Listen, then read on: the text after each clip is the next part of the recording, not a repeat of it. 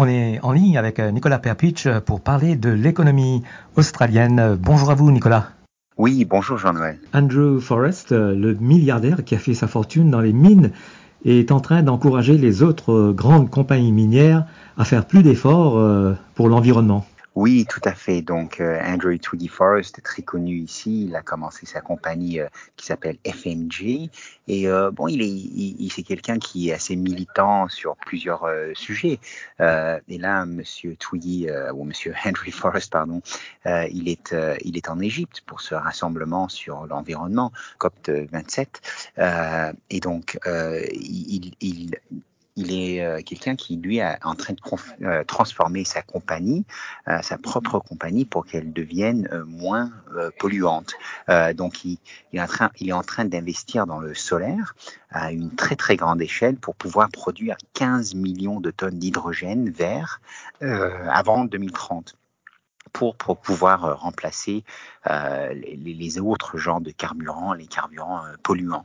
Et là, à ce meeting en Égypte, il est en train de parler avec le roi Charles du Royaume-Uni et le nouveau premier ministre du Royaume-Uni, Rishi Sunak, sur des questions sur comment les grandes compagnies peuvent se transformer.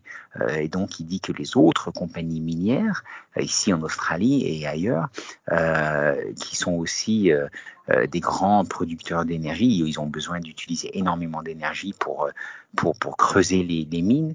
Il dit que eux et aussi euh, les, les, les, grands producteurs d'énergie, c'est-à-dire les, euh, les usines de charbon, les usines d'électricité, doivent en fait offrir un choix à leurs clients.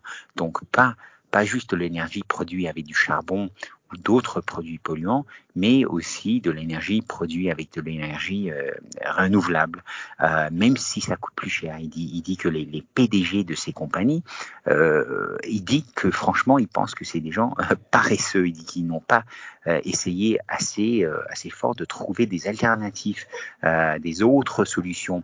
ils ont besoin de demander à leurs clients et à tout le monde comment comment ils pourraient arrêter d'utiliser le charbon ou le diesel ou les autres combustibles fossiles en, en 2026 et, ce qu'il pourrait faire d'autre? Il dit qu'il y a, il y a des alternatives, euh, il y a d'autres choses qu'on pourrait faire. Euh, il dit que lui, voilà, c'est ça qu'il fait. Euh, il va utiliser de l'hydrogène vert. il dit, il dit que dans pas trop longtemps, ils auront plus besoin du tout de carburant, carburant euh, polluant et c'est essentiel pour euh, l'avenir, pour les, générations à venir, de, transformer l'économie euh, ici en Australie et, bien sûr autour du monde. Donc voilà, Andrew Tweedy Forrest qui toujours dit très clairement, très fortement ce qu'il pense et, maintenant il est en train de le dire bah, à l'échelle mondiale vraiment. Nicolas, il y a cette euh, question. Les grandes compagnies de minerais de fer sont en train d'accélérer leur production alors que, l'économie chinoise est en train de ralentir. Oui, ça paraît un peu bizarre parce que là, euh, ici, les compagnies minières en Australie creusent plus de minerais de fer que n'importe où au monde. Mais ils veulent en produire encore plus. Et c'est vrai que BHP, Rio Tinto et FMG euh, ont tous lancé ou sont, en train de, de, de, lancer des nouvelles mines euh, et, euh, et, donc euh, vraiment accélérer leur euh, production. Mais le problème, c'est que leur plus gros client, c'est la Chine. Et, euh, et, avec le ralentissement de son économie, la demande pour le minerai de fer ralentit aussi. Donc on a vu le prix euh, du, minerai de, du minerai de fer baisser de 240 dollars américains la tonne l'année dernière à 80 dollars américains euh, actuellement. Et principalement, ce qui se passe, c'est que le secteur de l'immobilier est en pleine chute en Chine. Et, et, il y a aussi un ralentissement, un affaiblissement de la demande pour le minerai de fer euh, autour du monde aussi. Donc c'est pas juste la Chine, mais quand même, ça n'a pas l'air trop de déranger ces grandes compagnies. Donc, euh, Andrew Forrest, on vient de parler de lui, il a donné le feu vert pour une nouvelle mine de FMG, sa compagnie, euh, une mine qui va s'appeler Iron Bridge et qui va commencer à exporter 22 millions, millions de tonnes de minerais de fer chaque année à partir de l'année prochaine. Et BHP a déjà ouvert South Flank et Rio Tinto vient aussi d'ouvrir une nouvelle mine qui s'appelle Guadai-Dari. tout ça dans la région du Pilbara, d'Australie occidentale.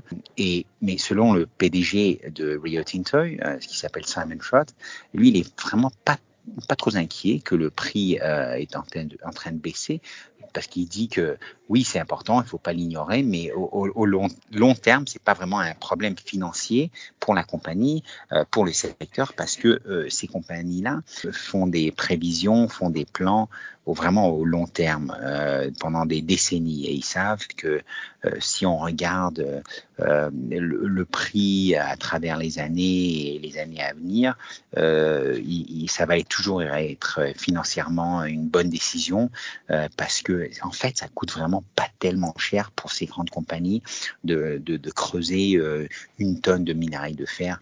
Le prix devrait vraiment baisser énormément euh, pour qu'ils arrêtent de, de, de, gagner de l'argent et de faire des bénéfices euh, de, de, ces mines. Pour, alors pour eux, même qu'il y a cette, euh, ce grand ralentissement en Chine et ailleurs, euh, ça change pas le fait que euh, c'est quelque chose de, de, très productif et avec des, des, de très grands bénéfices euh, pour ces compagnies.